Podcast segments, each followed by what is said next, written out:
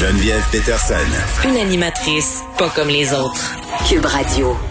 Évidemment, pendant cette rentrée scolaire, on a mis beaucoup d'emphase sur les mesures sanitaires et avec raison, c'est très, très important euh, pour les écoles d'adopter le port du masque pour les élèves de 10 ans et plus, la désinfection des mains, on l'a répété, mais est-ce qu'on a pensé aux conséquences de tout ça? Est-ce qu'il va y en avoir des conséquences, notamment sur le plan cognitif? On en discute avec Samuel Vessière, qui est professeur adjoint au département de psychiatrie et co-directeur du programme Culture, Mind and Brain à l'Université McGill. Monsieur Vessière, bonjour.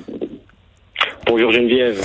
Écoutez, euh, je trouve ça important quand même qu'on le précise et qu'on le reprécise. Là, on n'est pas en train de dire que les masques c'est mal et que les mesures sanitaires ne sont pas nécessaires. Par contre, euh, on peut se poser la question à savoir est-ce qu'il y aura des conséquences et qu'est-ce ça va être quoi ces conséquences là, tu sais?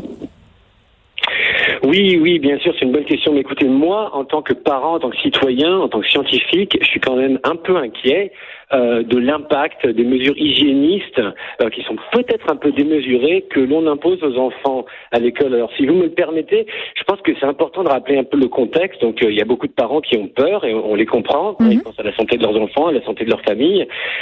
simplement, on nous parle, bon, on nous parle beaucoup de, des nombres de cas de la Covid, mais on oublie souvent de, de souligner que les cas sont à la baisse depuis mai et surtout que le taux de, la, de mortalité a vraiment très considérablement baissé depuis mai et à, à peu près à zéro depuis juillet.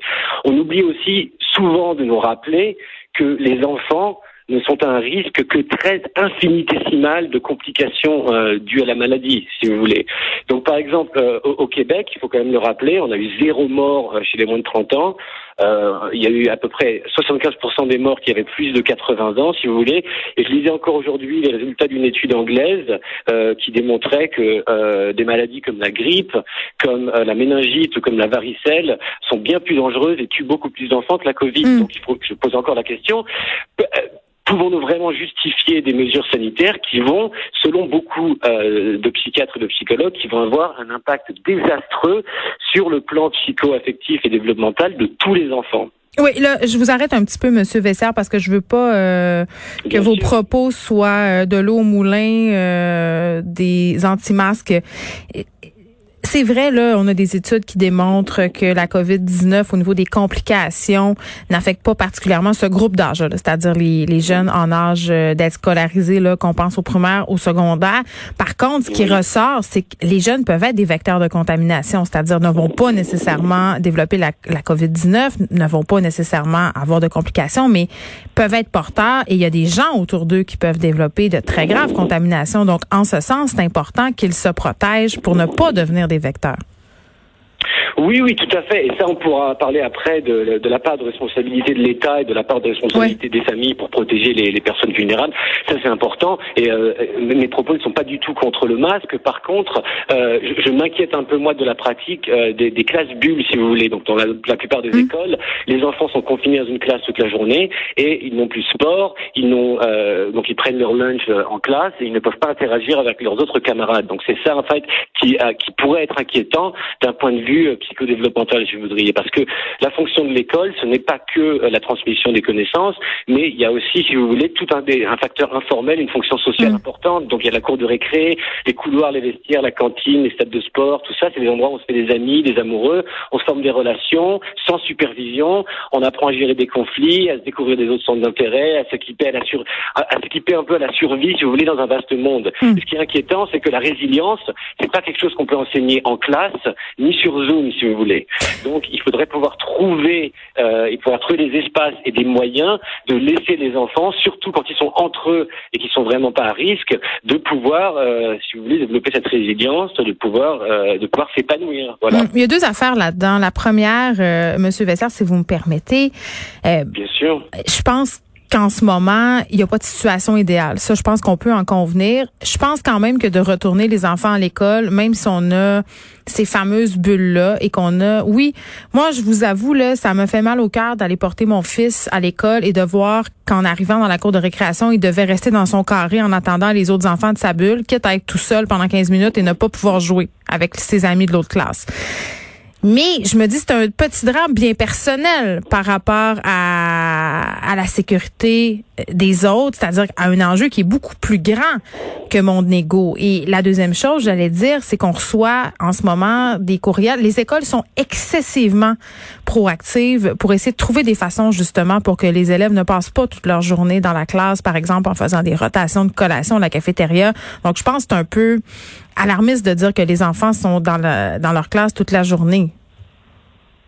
Ouais, écoutez, ça dépend des écoles. Moi, mon fils va dans une école privée anglophone où effectivement il est confiné euh, dans sa classe toute la journée. Après, je suis d'accord avec vous. Et d'ailleurs, euh, j'étais assez fier de voir que notre gouvernement a répondu à la demande de, des jeunes et de certaines associations sportives où ils ont dit que, que en observant les, les données, euh, ils essaieraient peut-être de, de, donner accès au sport aux enfants après le 14 septembre. Hmm. Je pense que vous avez raison. On fait vraiment de notre mieux dans une situation difficile, mais c'est quand même important de, de souligner que l'hygiénisme en général c'est dangereux pour le développement des enfants. Et que même avant la crise de la Covid, il y avait quand même déjà en milieu scolaire un assez fort hygiénisme. On pense par exemple euh, à la peur de l'allergie de l'allergie aux arachides, par exemple, qui et on a noté que depuis depuis qu'on a implémenté ces mesures-là à l'école, en fait, il y a eu plus de cas d'allergie parce que les enfants mm. n'ont pas eu l'opportunité, si vous voulez, de développer un système immunitaire plus fort. Mais la commission scolaire de Montréal est revenue en arrière sur la fameuse question des arachides, notamment maintenant, les collations aux arachides ne peuvent plus être interdites dans les écoles.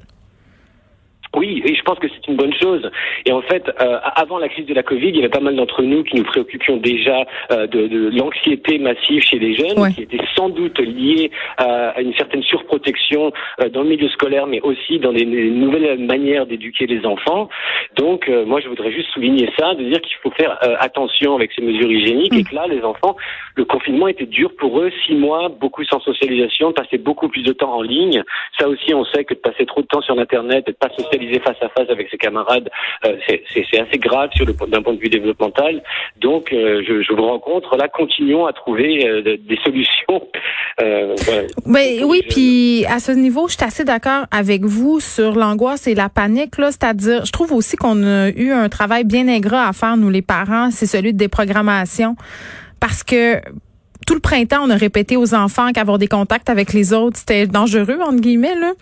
Euh, on leur a enseigné à se méfier un peu des autres. Et là, tout à coup, on les envoie à l'école et ça peut créer de l'anxiété chez certains enfants de, de tout à coup euh, se dire, bon, ben un comportement qui était interdit il y a quelques mois, euh, là, maintenant, je peux, mais il faut que je porte un masque, mais il faut que je me lave les mains. ils voient et entendent toutes sortes de choses contradictoires et ce sont des enfants.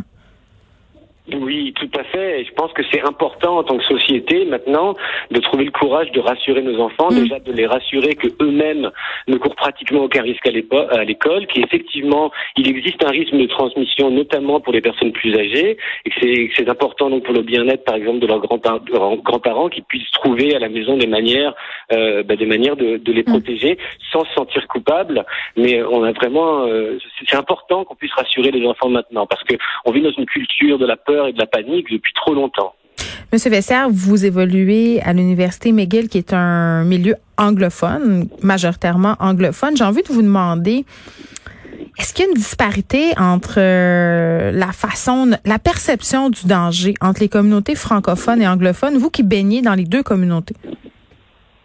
Oui, absolument. Et au-delà de mon expérience, il y a plusieurs sondages au Québec et au Canada qui ont déjà démontré qu'il y avait un clivage linguistique assez fort mhm. entre les anglo et les franco, et que, en gros, en moyenne, les communautés anglophones on semble être un peu plus apeurées euh, par rapport à la menace de la Covid. Et d'ailleurs, euh, le Premier ministre François Legault émettait l'hypothèse que peut-être euh, les médias anglophones américains comme CNN auraient peut-être été un facteur d'influence, parce que rappelons-nous que malheureusement aux États-Unis, la question de la Covid et du confinement ont été très très très confinés. Donc en gros, pour résumer, euh, vu que la droite américaine avait une perspective un peu no big deal ou un peu anti-confinement, eh ben, les, les, médias libéraux ont quand même eu des perspectives, par contraste, un peu plus catastrophisantes, si vous voulez. Donc c'est possible que les médias euh, aient, joué un rôle dans ça. Mais je pense qu'il y a, il y a quand même autre chose, sans vouloir généraliser trop.